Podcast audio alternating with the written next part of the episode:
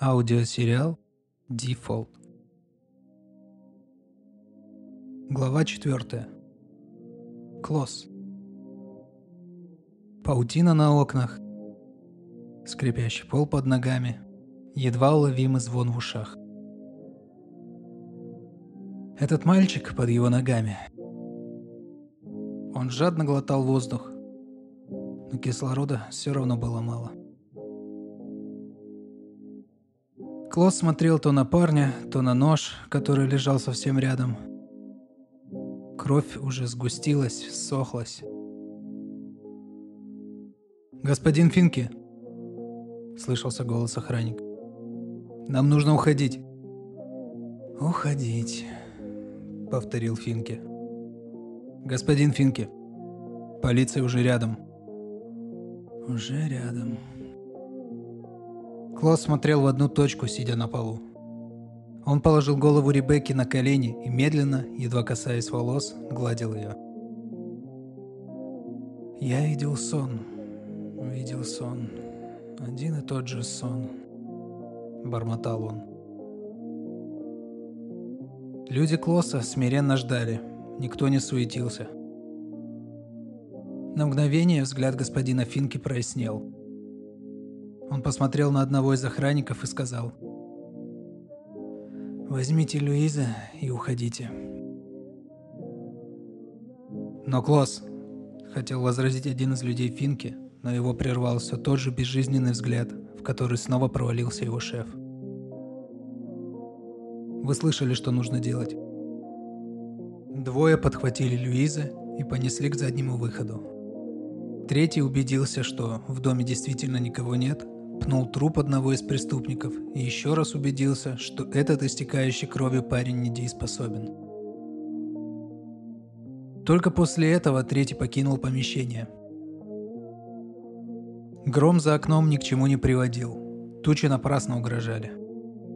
Ребекка не дышала. Клоссу приходилось иногда ночами прислушиваться к ее дыханию. Настолько тихо она спала. Теперь она точно не спит, хоть и открыты ее глаза. «Я видел сон, что ты все изменишь», — шептал Клосс. «Видел, как мы ходим по берегу. Ходим доходим.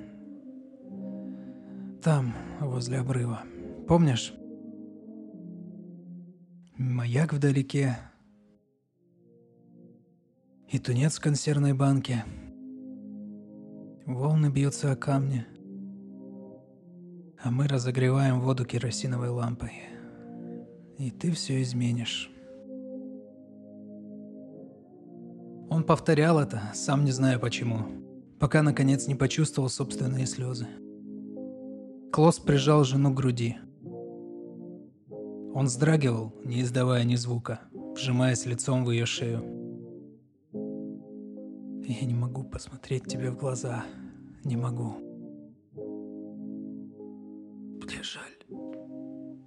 Мне жаль. Прохрипел тот, что все еще дышал. Он уже не хватал воздух ртом, лежал, повернув голову в сторону Клоса.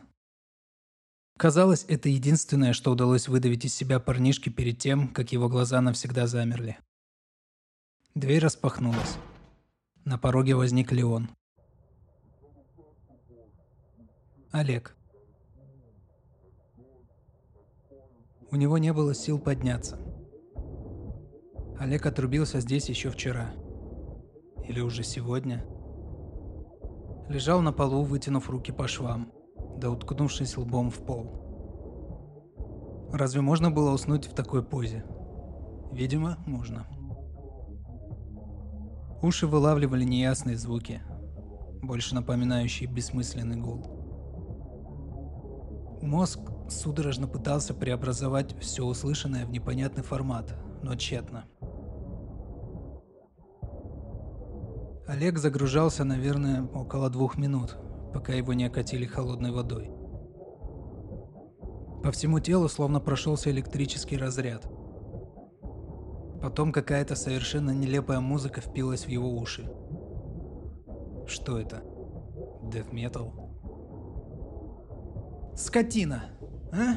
пьяная скотина!» Раздалось потом. Олег повернулся. Перед ним стояла какая-то женщина в розовом халате и махала руками, словно дирижер. «Вы кто, женщина?» – спросил он. «Ах ты гадина такая!» – возопила она. «Я уже сколько лет живу рядом с вами. Папку еще твоего алкаша помню». «Слышишь?» – начал было Олег, но его прервал звонок телефона. «Алло?» Олег ходил кругами по квартире, пытаясь найти источник звука. Женщина бежала за ним, вопя проклятие. «Выключи сейчас же свою странную адскую музыку! Падла такая!» «Подождите», — указал телефону Олег и обратился к незнакомке. «А ну пошла вон отсюда!» «Что?» «Я сказал, пошла вон отсюда, курва! Я тебе сейчас голову проломлю!» «Да как ты смеешь? Я вызову полицию!» Олег схватил со стола продолговатую металлическую вазу. Черт знает, откуда она у него вообще взялась. И замахнулся на женщину. С воплями та скрылась из квартиры. Как выяснилось, гремела музыка из телевизора. Олег выключил его из сети. «Да», — вернулся он к телефону. «Угу. Угу. Сейчас приеду. На улице было все еще темно. Неужели он так быстро пришел в себя? Олег взглянул на часы. Ага, прошли уже сутки. Ладно, надеюсь, меня не будут тормозить. Успокоил он сам себя, залезая в цивик. Дорога пустая, мокрая, видимо, после недавнего дождя. Несколько светофоров, поворотов, серых зданий. И вот он на месте. Дверь открыла старая подруга. «Где он?» – спросил Олег. Подруга махнула в сторону комнат. Не разуваясь, Олег прошел вперед. На диване в гостиной развалился здоровенный чувак. Он казался больше Олега, хотя и сам Олег был не промах. «Ты кто такой?» – спросил чувак. «Я просто друг», – ответил Олег. «Шмотки собирать будешь?» «Че?» «Шмотки какие-то нужны с собой?» – спрашиваю. «Че?» – снова промычал Верзила. Этот остолоп был в спортивных штанах и майке. Олег схватил его за грудки и поднял с дивана. Затем еще парой движений выволок на лестничную площадку. «Ты че творишь, фраер?» Не унимался здоровяк. «Девочка просила тебя уйти. Ты не понял. Теперь тебя прошу уйти я», — ответил Олег. «А тебе-то че?» «Я тебя не понимаю». «Сейчас поймешь». Верзила подошел к Олегу вплотную, уставился ему в глаза. Они простояли так довольно долго. Олег не выдержал и рассмеялся. «Прошу тебя, дружок, вали отсюда», — сказал он. Здоровяк, видимо, решил не испытывать судьбу. «Куртку», — сказал он куда-то в квартиру. Спустя полминуты из темноты вынырнула спортивная куртка, и здоровяк скрылся. «Новый ухажер?» – спросил Олег. «Угу», и как же ты, крестя себе такие экземпляры находишь? Да вот как-то получается. Эльза знает, что ты здесь? Не думаю. Опять поссорились? Угу. Еще как. Мы разводимся. Жаль это слышать. Ни о чем не жалей, развел руками Олег. Мне бы твой оптимизм. Есть хочешь? Не откажусь. Олег только сделал шаг за порог, как тут раздался звонок мобильного. «Спишь?» – спросил голос в телефоне. «Угу, сплю». «Ну, сорян. Можешь подъехать? Тут что-то у нас совсем не клеится». «Ладно». Олег повесил трубку и обратился теперь к девушке. «Кристин, видимо, я все-таки откажусь. Надо ехать». «Такой час?» – спросила она. «Ну да. А что тебя смущает? Ты же не постеснялась звонить». «А что я теперь должна делать?» «Ну, потерпеть до утра хотя бы». «Ну, извините». «Ничего. Сочтемся, как говорится». Олег чмокнул девушку. «Ладно, в другой раз». Леон В городе творилось черт знает что. Новости, соцсети, все трубили о похищении семьи Клоса Финке. На поиски поднялись не только правоохранители, но и обычные жители. Леон мчался вдоль по дороге, ведущей к предполагаемому месту назначения Клоса. Раздался звонок. Леон, Да, Скарлетт. ты нашел его? Ищу. Как сквозь землю провалился. Главное, чтобы он опять не наделал глупостей. Угу. Дай мне знать, как только найдешь его, хорошо? Ладно. Лишь бы только не наделал глупостей. Боюсь, ты опоздала, Скарлетт. И я опоздал. Леон крутанул руль и съехал на проселочную дорогу. Не может быть. Этот дом за елями. Мы были тут несколько раз. Леон перепроверил сигнал. Да, он шел именно отсюда. Автомобиль мог подъехать к самому порогу. Леон вытащил пистолет из кобуры и медленными шагами направился ко входу, пытаясь оставаться в слепой зоне окон. На невысоком крыльце он замер. Ничего. Ни единого звука. «Открыто!» – послышалось из-за двери. Леон узнал голос и резким движением проник в дом. К собственному огорчению Леон заключил, что увиденное ничем его не удивило. Два трупа, окровавленный Клосс и Ребекка. «Где Люиза?» – твердо спросил Леон, не решаясь убрать пистолет. «В безопасности», – ответил Клосс. Леон медленно, словно крался, подошел к первому телу. Это был совсем молодой паренек. Его руки сомкнулись на багровом пятне, покрывшем живот, а взгляд остекленел в направлении Клосса. Машинально Леон проверил его пульс. Мертв. Леон перевел взгляд на нож, потом на финке. Нет, дотянуться из такого положения будет непросто. Класс все так же смотрел в одну точку, словно мимо него никто не проходил. Второй труп лежал в углу, возле одного из окон.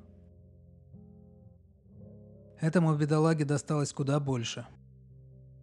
Он словно купался в крови. Ножевое в горло, грудную клетку, живот. Будто медведь разорвал. После такого не выживают. На всякий случай Леон притронулся к углу нижней челюсти жертвы. Боже мой. Пульс есть. Он, черт возьми, жив. Скарлетт, быстро проговорил в рацию Леон. Скарлетт, нужна скорая по моим координатам. Срочно нужна скорая. Леон обернулся посмотреть на Клоса, как тут же ему в голову прилетело чем-то тяжелым, металлическим. Доли секунды он был себе, но мысли быстро спутались и утащили офицера на дно сознания.